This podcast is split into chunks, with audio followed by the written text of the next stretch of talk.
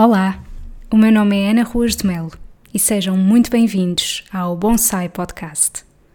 Sabem quando nos sentimos aconchegados e desligados do mundo exterior? É assim que me sinto quando ouço algo que me inspira e acrescenta valor.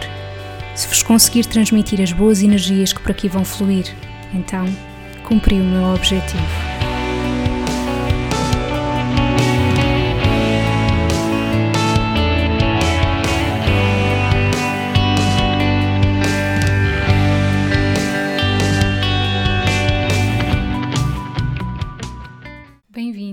Episódio 46 do Bonsai Podcast. Não era minha intenção gravar este episódio. Eu, aliás, já tinha quase me convencido a mim própria de que hum, só iria voltar a gravar em 2021, ou pelo menos ter episódios preparados para 2021, mas, tal como eu vos tenho vindo a dizer algumas vezes, eu gosto mesmo de deixar fluir. Eu não quero que o podcast seja uma obrigação. Eu quero que seja uma coisa que me dá realmente gosto de fazer e dá. Mas às vezes, quando os episódios são todos seguidos e quando eu tenho muito trabalho a editar, porque tenho sempre, acaba por ser assim um bocadinho a obrigação. E hum, hoje senti a necessidade de vir aqui falar convosco para falarmos aqui um bocadinho sobre coisas aleatórias. Não é bem aleatório, eu apetece-me falar sobre o Natal, apetece-me partilhar convosco como é que costumava ser o meu Natal quando eu era criança, quais são as lembranças que eu tenho.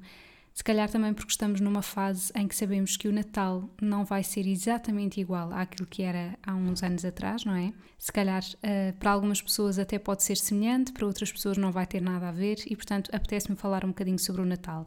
E uma das coisas que eu mais me lembro é dos anúncios de Natal que passavam quando eu era criança na televisão e que eu acho mesmo que isso deixou de acontecer. Não sei se se lembram que havia imensos anúncios, qualquer intervalo era repleto de anúncios de Natal. Existia sempre hum, aquilo dos nenucos e depois da. Hum, ai, como é que se chamava aquela? Carlota Cambalhota. Depois era aquele do mauzão, que era aquele jogo em que a pessoa punha a mão dentro da, da boca de um cão. Um, havia tanta coisa, Playmobil. Portanto, eu sinto mesmo que isso foi uma coisa que se perdeu a algures. E eu já não estou a falar dos tempos da popota e etc., porque nessa altura eu já não era criança, estou a falar antes em que existiam imensos, imensos anúncios e quase que eu sabia os slogans todos de cor e sabia as músicas e, e era tão giro e, e, era, fazia mesmo parte daquela magia de Natal, pelo menos para mim. Depois outro dos factos curiosos é que eu nunca acreditei no Pai Natal mesmo, não, se calhar algumas pessoas pensam, oh Ana, que tristeza, não viveste a tua infância verdadeiramente. Não, discordo. Acho que até logo desde cedo soube a verdade. A minha mãe nunca inventou que o Pai Natal existia, o meu pai também não, os meus avós que eu me lembro também não, e portanto eu nunca acreditei que o Pai Natal existisse. Lembro-me de conviver com amigas minhas que acreditavam que o Pai Natal existia, mas eu também nunca dizia, olha, ele não existe, era do género, pronto, ok. Se calhar um bocadinho como uma crença, não é? Portanto, algumas pessoas faz sentido acreditar, para outras não, e tudo bem. Portanto, eu nunca escrevi aquela típica carta ao Pai Natal, uh, mas lembro-me de pedir alguns presentes de Natal, sim, em sequência daquilo que eu via na televisão ou de alguns catálogos de supermercados em que eu fazia a típica dobrinha na parte superior, no canto superior uh, direito ou esquerdo, dependendo da página, para assinalar que era aquele presente que eu gostava de receber.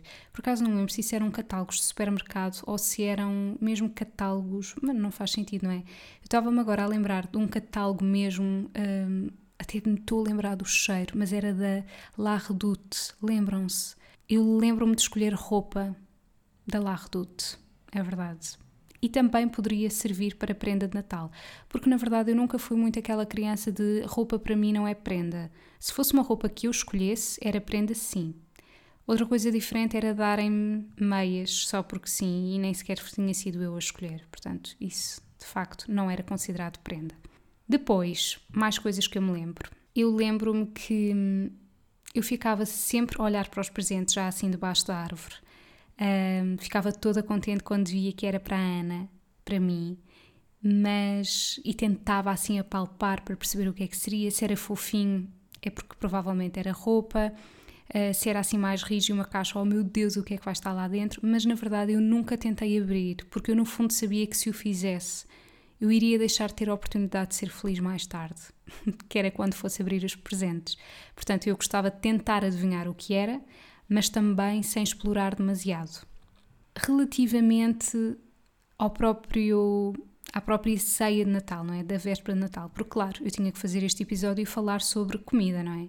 Nunca gostei nada de cabrito e de, de borrego. Ai, detestava isso. A minha avó gostava imenso e às vezes quando passávamos o dia de Natal em casa dos meus avós, a minha avó gostava sempre de fazer um cabrito com batatinhas assadas à volta. Eu detestava aquilo, não sei porquê, ainda hoje não gosto.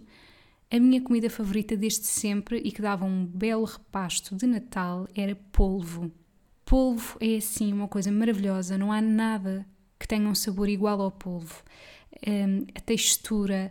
Eu peço desde já desculpa a todas as pessoas que odeiam moluscos, ok? Portanto, eu percebo-vos, eu percebo que vocês não gostem de polvo, eu percebo que não gostem de lulas, de choques, etc. Eu percebo tudo isso. É viscoso, é escorregadio, que horror, mas eu adoro. Eu adoro aquele sabor. E era o meu prato favorito desde pequena, era polvo cozido. Tão simples quanto isso.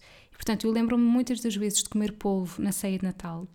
Lembro-me que havia sempre sopa, e isto é um grande conselho que eu dou às pessoas, que é comam sopa, porque tem poucas calorias, porque vai fornecer bastante fibra, porque vos vai saciar. Eu comia sopa, não era com esse intuito, mas realmente fazia parte. O meu Natal era sempre com o meu pai, com a minha mãe e com os meus avós, portanto éramos cinco pessoas, todos nós comíamos sopa e todos nós gostávamos de sopa, portanto isso ajudava imenso. E o meu pai era quem cozinhava.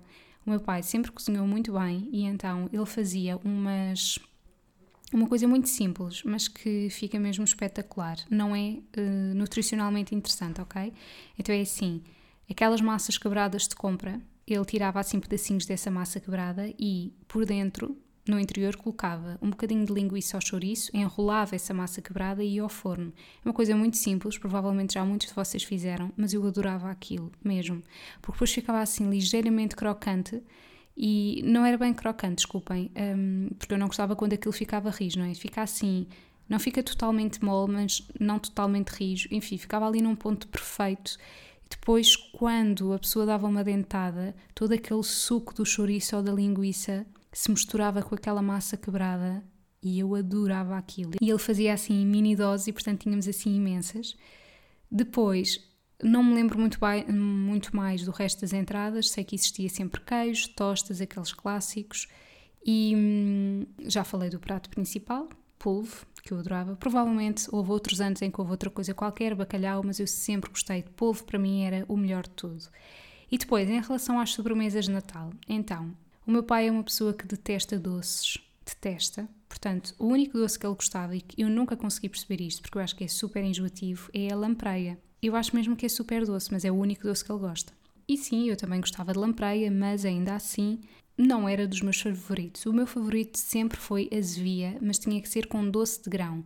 Não é nada doce de gila, não é nada doce de batata doce, então detesto, tem que ser com grão. E eu gostava imenso das azevias, gostava ainda mais de filhoses, mas, mas é assim, as filhoses que eu gosto têm que ser muito específicas, que é do género. A massa tem que ser super fininha e quando nós seguramos numa filhose, o açúcar cai.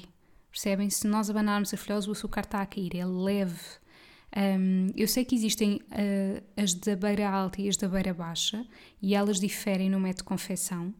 Honestamente, não, não sei em concreto qual é que é uma e qual é que é outra. Sei que há umas que eu gosto mais e sei também que nunca mais voltei a comer iguais. Porquê? Porque era uma senhora que cozinhava e essa senhora, entretanto, já morreu e apesar dessa receita poder ter passado geração em geração, nunca fica totalmente igual e, portanto, paz à alma das filhoses, porque eu não voltei a comer outras tão boas como aquelas, portanto. Depois, nunca gostei daquelas broas castelar, nunca gostei de bolo rei e acho todos os anos que há montes de gente que não gosta de bolo rei, portanto eu interrogo-me porque é que esse bolo continua a existir, mas pronto. Não, a minha avó gostava de bolo rei, é verdade, e então nós comprávamos bolo rei na mesma, mas eu lembro-me de estar ali a tentar tirar todas aquelas frutas cristalizadas e portanto aquilo ficava em nada, não é? A pessoa está a tirar aqueles gomos de fruta cristalizada e depois pensa, ok, já só está mais um, mas depois antes de dar uma dentada vê que ainda está ali outro no recheio e tem que tirar e portanto aquilo fica tudo esmiuçado e deixou de ter piada. Depois vim a descobrir o bolo rainha, portanto gostei bastante mais, não é? Porque tinha os frutos secos em vez da, daquela fruta cristalizada, mas ainda assim nunca foi uma coisa que eu adorasse. No entanto, já com alguns dias e torradinho com manteiga, é delicioso. Portanto, eu acho que o grande truque de um bolo destes de Natal é ele estar passado. Uh, já não estar fofo e fresco. É mesmo, olha, qual é que é o bolo que está cá há mais dias? É esse mesmo que eu vou levar e vou colocar dentro da minha torradeira, porque assim é que ele vai ficar bom. Mais coisas que eu me lembro. No que diz respeito ao momento de abrir as prendas de Natal, eu nunca abri as prendas de Natal à meia-noite. Nunca cumpri essa tradição. Eu acho que isso faz todo o sentido, assim, famílias muito numerosas, com vários irmãos, mas o meu Natal era eu, a minha mãe, o meu pai e os meus avós. Portanto, como é óbvio, uh, existe já assim, e hoje em dia entendo, não é? Portanto, eu chego às 11 da noite e eu estou a morrer de sono. Portanto, o que é que eu podia pedir mais aos meus avós? Portanto, eu abria as prendas lá para as 10 da noite e também não me importava muito, honestamente, porque depois há aquele, aquele momento em que a pessoa já não está a comer na televisão estão a passar os mesmos filmes de sempre e aqui aproveito para ressalvar o meu filme favorito de sempre que se chama Música no Coração, que foi a minha avó que insistiu comigo para eu ver um dia e disse: Avó, não me apetece, ó oh, filha, vê isto que vais gostar. E é dos meus filmes favoritos de sempre e passa sempre na RTP1, a Música no Coração. Eu espero que este ano também passe um, porque eu vou sempre ver, não importa, eu vou ver, eu sei já os diálogos de cor e salteado, eu sei as músicas, mas aquilo remete-me para a infância e é um filme muito bonito. E portanto, como eu estava a dizer, chega aquele momento em que a pessoa já não está a comer, mas por outro lado também já não está a ver televisão e portanto, enfim, e fazia todo o sentido começar a abrir as prendas de Natal, não é verdade? E então um, começava a abrir as prendas mais cedo e lembro-me que na sala, que era onde nós estávamos a comer e abríamos as prendas e etc., estava sempre imenso calor, imenso quentinho, não é? Porque nós até tínhamos o aquecimento ligado e estávamos todos ali. E depois eu tinha que ir buscar alguma coisa ao quarto, lembro-me perfeitamente de sentir uma grande diferença de temperatura e pensar aqui está super frio e ali está tão quente, porque também tinha a ver com o calor humano, não é? E pronto, são assim as coisas que mais me lembro. Fico contente por olhar para tudo isto com um saudosismo bom e saudável e não com, meu Deus, as coisas nunca mais vão ser as mesmas, porque a verdade é que, até mais do que uma pandemia, nós sabemos quando alguém deste nosso núcleo morre, acaba por trazer uma outra dimensão ao Natal. E os meus avós já não são vivos, portanto, não é a pandemia que me impede de que tudo isto seja assim, é mesmo o curso natural da vida e que faz parte. E que se calhar nem me faria sentido que tudo fosse igual outra vez, porque se calhar até me apeteceria fazer outra coisa que não fosse o polvo. E hoje em dia eu já não gosto tanto das vias como gostava antigamente.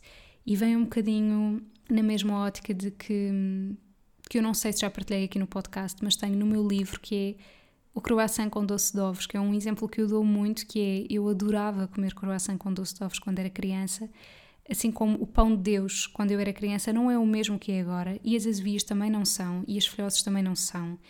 E nós acabamos por não perceber se fomos nós que mudamos os nossos gostos ou se efetivamente as receitas foram mudando ao longo do tempo. E pode ser um misto dos dois. Portanto, recordo tudo isto com imenso carinho. Ainda bem que eu pude usufruir tudo isto. E, e ainda bem que existem agora outras possibilidades para festejar o Natal. E que o Natal seja uma das coisas que eu mais gosto que é estar à mesa e não tanto a parte dos presentes, porque na verdade, desde criança, uma das coisas que eu sempre gostei era de estar à mesa e de estar a comer. Mas não a comer de uma forma alarve, percebem? Era de hum, que bom, hoje é um dia especial, hoje existe isto e não vai existir em mais nenhuma altura do ano. E portanto, isso é bom de recordar. Espero que tenham gostado deste episódio. Foi curtinho, veio mesmo assim num impulso, não foi nada programado, veio assim num impulso me apetecer falar convosco, partilhar um bocadinho como é que foi o meu Natal.